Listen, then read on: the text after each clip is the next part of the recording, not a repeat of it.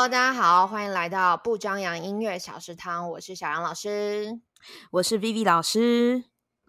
Hello，Vivi，呃，听说今天是儿童节，你有做什么吗？嗯，因为在下本人已经不是 儿童了。好，不过我们学校充满着儿童。那儿童节不外乎学生最喜欢、最开心的就是收到一大堆礼物，而且可以放假。对，我们现在也是放假中。我比较好奇，就是大家还有就是意识有儿童节这件事吗？有啦，有啦。其实真的吗？对啊，就是反而清明节接在后面，感觉就大家都会忘记它吧，就只记得儿童节的部分。哦，了解。对啊，但是但是我其实呢，个人想到儿童节，因为毕竟跟我比较没什么关系，但是因为教了太多儿童了，所以我还是会联想到说，在我们的呃，就是国中课本里面啊，二年级对国二有一首就是为了儿童而写的一个曲目。你要不要猜猜看那一首叫什么名字？儿童，而且我已经非常久没有看那个国中音乐课本了，所以我不知道有什么东西。好，那我就哼一下，我哼一下，你猜猜看，你马上就知道了。好，OK。噔噔噔噔噔噔噔噔噔，那是小时候我弹过，在那个绿本本里面。嗯，好，那你知道那首的名称吗？那个快呃什么农什么农夫的吗？还是什么？哦，对。哎，不是铁匠，铁匠是农铁匠。对，是快乐的农夫。好，那对对对，那我想到这一首是因为啊，他其实是舒曼为他女儿生日的时候，就是生日礼物啦，然后为他写的。那收录在一个钢琴曲集，叫做《青少年钢琴曲集》里面。所以我就想说，哎，配合了儿童节主题，那我们今天就来介绍一下。在讲到这个舒曼这个快乐农夫，在课本当中，我们应该要有有哪一些方法是可以去介绍这一首曲子，或是说介绍舒曼的？对，等等，所以青少年曲集跟儿时情景是不一样的嘛？对不对？哎，对，是不一样。就是舒曼写了这两套，是给比较偏向，就是标题跟小孩好像看起来是比较有关系的。对，他是呃，但是他对象是不一样啊。刚才说那个青少年钢琴曲是为他的女儿，但是儿时情景就是为他的老婆。对，但只是是因为揣摩一个儿童的心境，所以他的名称还是写儿时情景这样子。哦，了解了解。好哦，那我们回到快乐农夫。所以呃，课本上面写快乐农夫这个，他会教什么？种菜吗？呃，哎，就是大家怎么去收收拾那个农地、整地之类的，生态结合啊。其实我觉得听快乐农夫，其实我觉得也不错。这让我联想到什么？通常啊，我在讲这一首快乐农夫的时候，因为它在课本当中是一首直笛曲，那其实，在练习吹直笛这件事情，对国中生，尤其是国二、中二，就是他刚好刚好刚好借在一个就青少年叛逆期阶段，对他们来说，吹直笛是非常痛苦的。那你刚才刚好提到，就是去种田，他们就对这种劳动体力活非常的有兴趣，因为他们就精力旺盛，需要被消耗掉。所以我觉得说，对我觉得呢，其实是可以结合这种律动的方式，然后再来带入直笛的演奏，就是不要一开始就直接就进入直笛的演奏，因为你课本当中就是讲说啊，练习有有一些什么指法练习啊，然后有什么吐舌练习啊，呃，什么气吹气的练习啊，诸如此类。那国中生就是非常讨厌这种很知识化的东西，嗯，所以我就会想说，先从身体的律动方面来切入，因为他这首曲子是呃有蛮多。呃，就是比较难抓的节奏啦，比如说它是一个弱起拍，然后弱起拍又不是正拍，它是后半拍，然后又有附点，对，所以其实对他们要去抓那个起始起始点什么时候进入演奏，其实是非常困难的，所以我就会先从就是律动的部分开始。嗯，那你要怎么带律动跟这首歌结合？哎，插秧吗？还是？嗯，没错。我觉得呢，我觉得插秧是一个很好的开头。为什么呢？其实农夫他们在除除那个农地的时候，他们是一定的一个速度跟一个一定的规律，他是这样插入土地这样子，嘿嘿，不然他才他可以那个产的土才会差不多嘛。所以我觉得就可以让学生就是有一点去模仿，让他们在。就是比如说，无论是他插秧一个一个间隔都要一样的这个动作，或者是说他在除除那个呃在翻那个土地，然后他是这样翻的那个动作是有一定的速度的。我觉得就从那里去切入，他去能不能去抓到这首曲子它的正拍到底在哪里，就是配合这个动作先去抓一个正拍，然后抓一个正拍之后呢，因为我们讲到说它有很多反拍嘛，还有那个弱起拍是有反拍，就是后半拍这个东西，就会让另外一组学生。去来做这个后半拍的动作，就是呃，就有一点像是哎，两人在那个呃农地当中插秧，然后互相合作。比如说有一个人是锄正拍，锄，然后后面那个人就要插插那个秧苗，然后是插在后半拍，所以是锄地插秧，锄地插秧的那种感觉。然后他们就会觉得，哎，这样好像很有趣。就是哎，我我先那种有点先劳动过后，从这个古人的智慧当中吸取一些经验，然后我就会发现，哎，我这个后半拍到底什么时候该进来？他们就会稍稍有中去学拍子，这是你打开我是学到的吗？没有打开我是没有讲劳动啦，就是就律动律动，不好意思，对对 对，律动当中先去学一个固定的拍子，先学固定拍，然后再去学到那个节奏，因为其实后半后半拍的节奏那个嗯搭嗯搭的那种节奏是对小朋友来讲是真的不好抓，对。所以我就先从一个比较诶固定规律，然后到到一个不规律的方方式，这样子慢慢的延伸。对，那呃这个地方诶这个呃旋律当中还有蛮多那个附点节奏。那我觉得附点节奏也是一样，就是感觉那个附点四分音符，你可以也可以想让学生去想象揣摩一下，农夫在种地的时候，他有哪些动作是可以。联想到那个负点四分音符稍微比较长的一个动作，你觉得？可以揣摩一下。拿锄头挖的时候，哦，对他挖的时候，是不是？比如说他画一个沟渠，对不对？他画一个沟渠，然后就引水，所以他时间会比较久一点。对，所以他拉长的一个动作，然后最后拉长啊，最后那个人再把。那个秧苗 插进去，所以就是我觉得他们就会觉得，哎，这这好像变成一种就是直笛曲，不会只单单是演奏，也好像变得稍微有趣了很多。然后当完成这个小小的一个暖身活动之后，我就会就可以回归到说直笛的练习，再来吹直笛。对对对，那我相信就是指法这方面，老师们一定都非常的厉害啊。毕竟以前大学的时候都都学过嘛。那指法就当然不用我讲，哎，这些老师们都会。那我想说，再更细致一点去讨论到这，嗯，这个曲子还可以教什么？那先从演奏技法来说好了。在这个地方，它有呃两个比较特殊的演奏技法，一个就是一个呃音符上面有个横线的这个顿音。然后一个是音符上面有个点点的这个跳音断奏，对。那小朋友其实就是，呃，他不会控制自己的气的时候，他其实每个音演奏起来都一样。我相信在你钢琴个别课也会发现学生有这个问题嘛，就是弹起来好像每个音都都是一样，哦差不多一般般。对对对对。那到底要怎么样让学生抓到这个？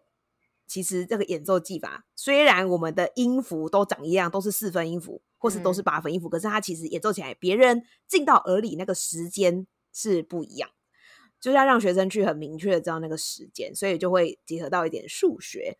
好，比如说顿音，它的拍子呢其实是原来拍子的四分之三，就是你只能演奏那个四分之三，所以我就可能比如说一拍，好，那本来是一拍四分音符，我就会让学生故意敲四下。好，四四下就表示它本来是要吹满四下的哦，可是我现在你长段，你那个顿音，你只能吹四分之三，所以你在那个第四下的时候，你就已经要停掉了，就是在准备就是要收尾这样子。然后如果是断奏的话，断奏就是敲到一二结束，那三四就没有声音，所以它就是先从这种慢的。去体验这个呃演奏技法的谢位的不同之后，才能加快速度，让他们就是真的在演奏当中是可以抓到这个顿音跟断音的差别。这是我的方法。我有一个好奇的地方，就是像这些这么细微的变化，是嗯呃一开始就要讲呢，还是等到他们已经吹到滚瓜烂熟的时候，然后再来要求他们？我觉得呢，呃，当然首先学生一定要先熟悉指法。这是一定的，可是我觉得可以有有点像是，比如说在他们熟悉指法的同时，我们就故意去带入这些不同的演奏技法。比如说他今天就已经在演奏啊，假设好了高音搜这个指法好了，他有一句是哒哒哒哒哒哒哒，那这很多跳大跳嘛，他们直白音就开始手忙脚乱。那就在这个地方，就是故意融入说，哎，我们现在先用顿音吹吹看这一句，好啊，顿音吹完之后，我们要跳音吹吹看这一句，这样好像就是一石二鸟的方法。他们同时在练，一直练，对啊，同时也在练那个演奏技法，这样子。哦，了解了解，好。好像弹钢琴的时候也是这样哎，就是我通常也是让他们先把拍子搞定，然后再来去这些演奏法的加强，对，然后还会有时候，比如说因为你刚刚讲到顿音啊、跳音啊、跳音跟顿音合在一起啊，或者是有圆滑线等等，我就会设计各种不同的卡，然后让他们抽。所以比如说这个快乐的农夫今天是要用跳的，还是今天是圆的？对，然后所以无形中就是因为有时候他们就是练的不熟嘛，所以练不熟就需要练更多次一点。然后练更多次一点，你如果一直叫他练，他就会觉得很烦躁。所以你就用抽卡方法，然后再就是啊，让他觉得他在演不同的农夫，觉得很搞笑这样子。嗯，我觉得不错，很棒的方法。然后呃，不过想要问 Vivi 的就是，那除了刚刚这样讲，嗯嗯，还还可以做些什么呢？就是当你在讲这一首的时候。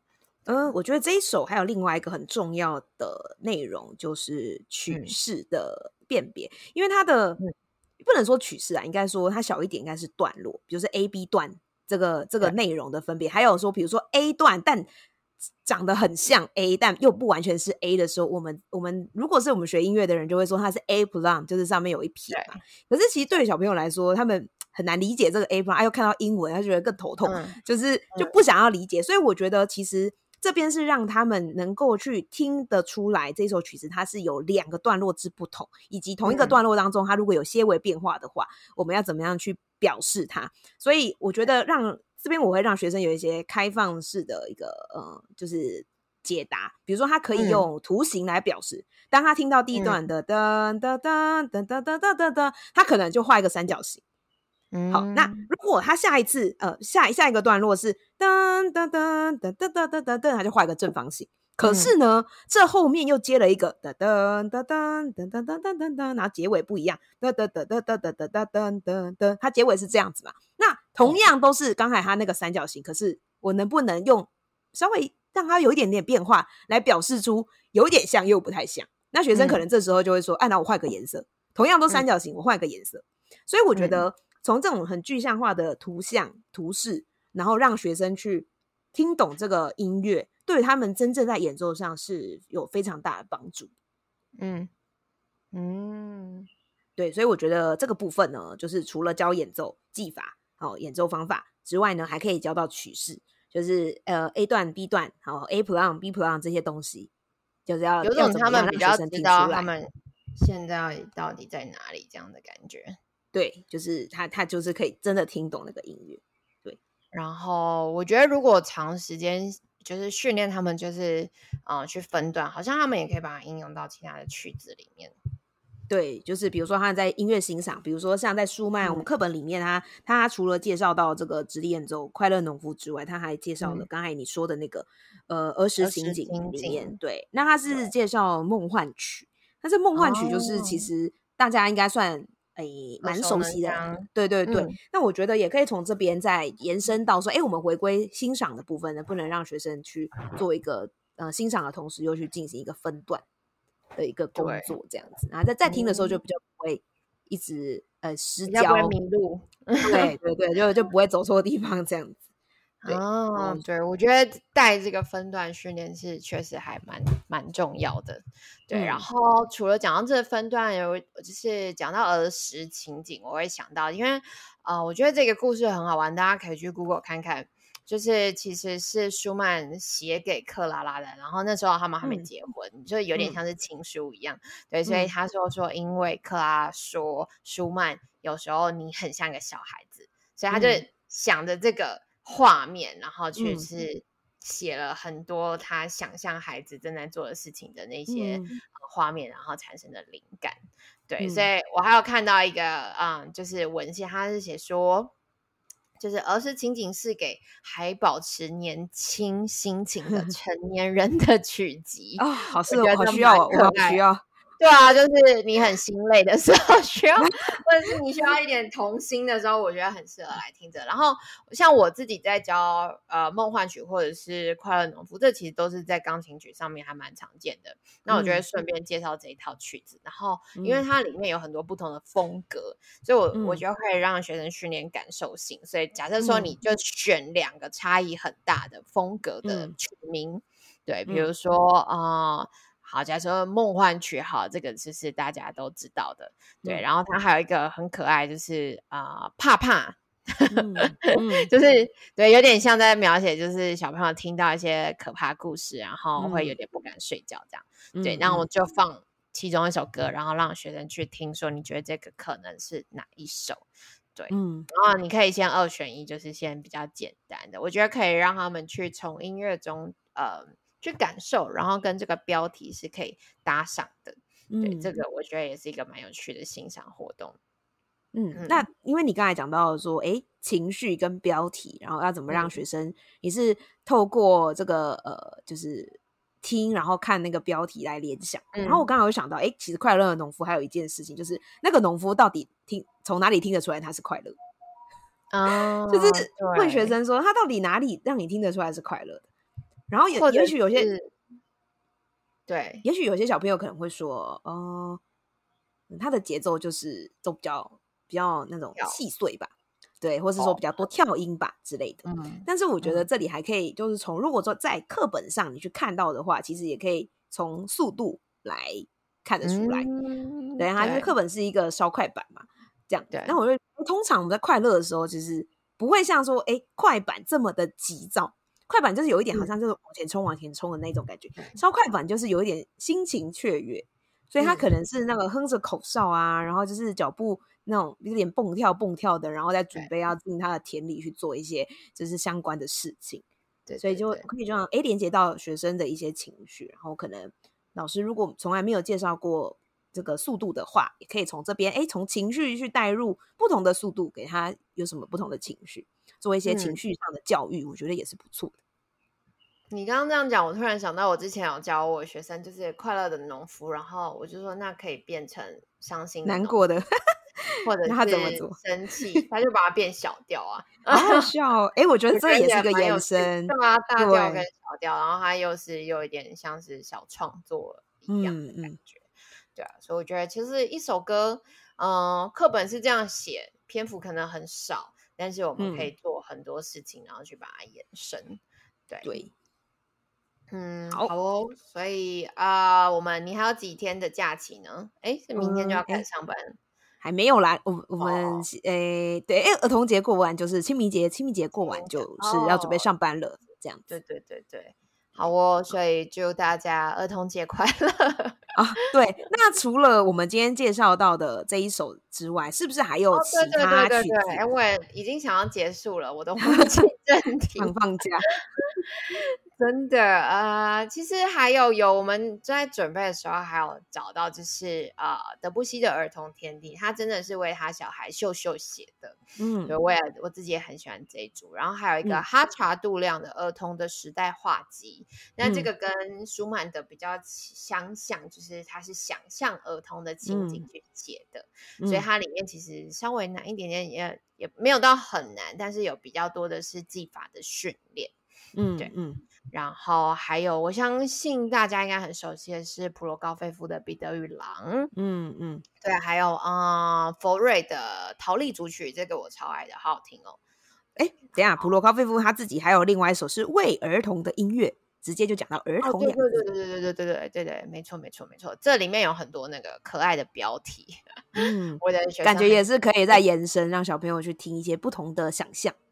对，然后还有一个普朗克的小象巴巴的故事，对，然后还有啊，柴可夫，我觉得柴可夫斯基的《胡桃钳足球》，不太知道这个算不算，应该是童话故事也算吧，它就是三大就是童话故事啊，感觉也是可以结合一些儿童的念故事啊什么之类，也是蛮喜欢的，而且。就是圣诞节的必备曲目。这样子，对对啊，所以大概就是这样子，蛮蛮多元的，嗯，对，所以我觉得，嗯，不不见得说你让你自己的小孩，或是让你的学生入，就是像我们身边都很多都已经当爸爸妈妈了的同学了嘛。其实我觉得，对，也不见得是每天就是 baby shark，不要一直 baby shark，就是可以放一些这种哎短短短的，然后小品，然后让让小孩去感受不同的画面啊，不同的情绪。我觉得对他整体的开发应该多多少少是有一点帮助的。对对对对，是的，是的。好的，那今天就到这边喽。所以，好，祝各位 各位小孩的爸爸妈妈的儿童都过得开心，因为小孩开心，爸妈就开心。是这样子吗？不是爸妈开心，小孩开心吗？其实都可以的，都都行，都开心。OK，好，那今天到这边，拜拜。